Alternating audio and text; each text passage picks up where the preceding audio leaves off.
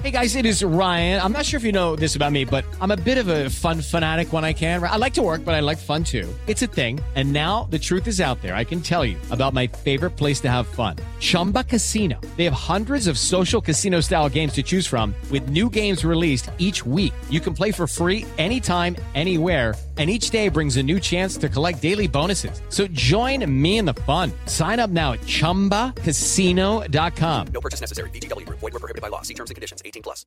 Lunes 22 de agosto, yo soy Alejandro Villalbazo y esta es la información que sirve. Hace casi un año se inundó el Hospital General de Zona número 5 del IMSS en Tula Hidalgo.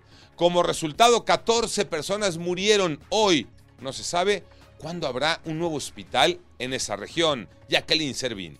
A casi un año del desbordamiento del río Tula que generó la inundación del hospital número 5 del IMSS en este mismo municipio que dejó como saldo a 14 personas sin vida, ya se construye un nuevo hospital y es que después de que la Organización Panamericana de la Salud determinó que ya no podría estar en funciones, pues inició con la construcción de este proyecto. De acuerdo con lo plenado y lo dicho por el presidente de la República y el director general del IMSS, Zoé Robledo, esta obra terminará el próximo 21 de marzo de 2023. Sin embargo, de acuerdo con autoridades locales del IMSS en Hidalgo, esta obra aún no tiene fecha de conclusión. Alerta de Cofepris.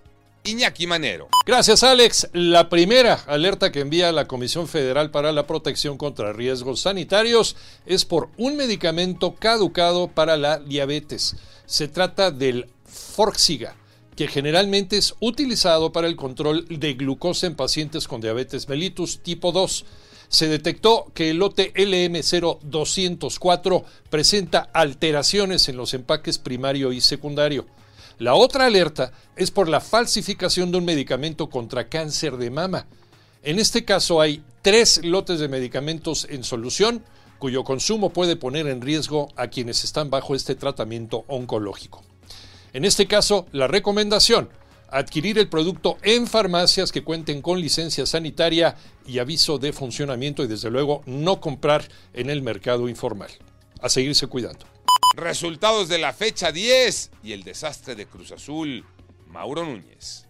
Jornada 10 de la Liga MX con sorpresas, goleadas y clásicos. La nota del fin de semana fue Cruz Azul. Vaya humillación en el clásico joven. 7 por 0 la victoria del América que con esto se coloca en el cuarto lugar de la tabla general. Los Pumas mal y de malas. La goleada de Santos 5 por 1 en casa y aburrido empate 0 por 0 entre Monterrey y Tigres. Mientras que por fin ganaron Querétaro y Chivas. Monterrey es líder y nos esperan duelos adelantados de la jornada jornada 16, martes, miércoles y jueves. Yo soy Alejandro Villalbazo, nos escuchamos como todos los días de 6 a 10 de la mañana, 88.9 y en digital a través de iHeartRadio. Pásenla bien, muy bien, donde quiera que estén.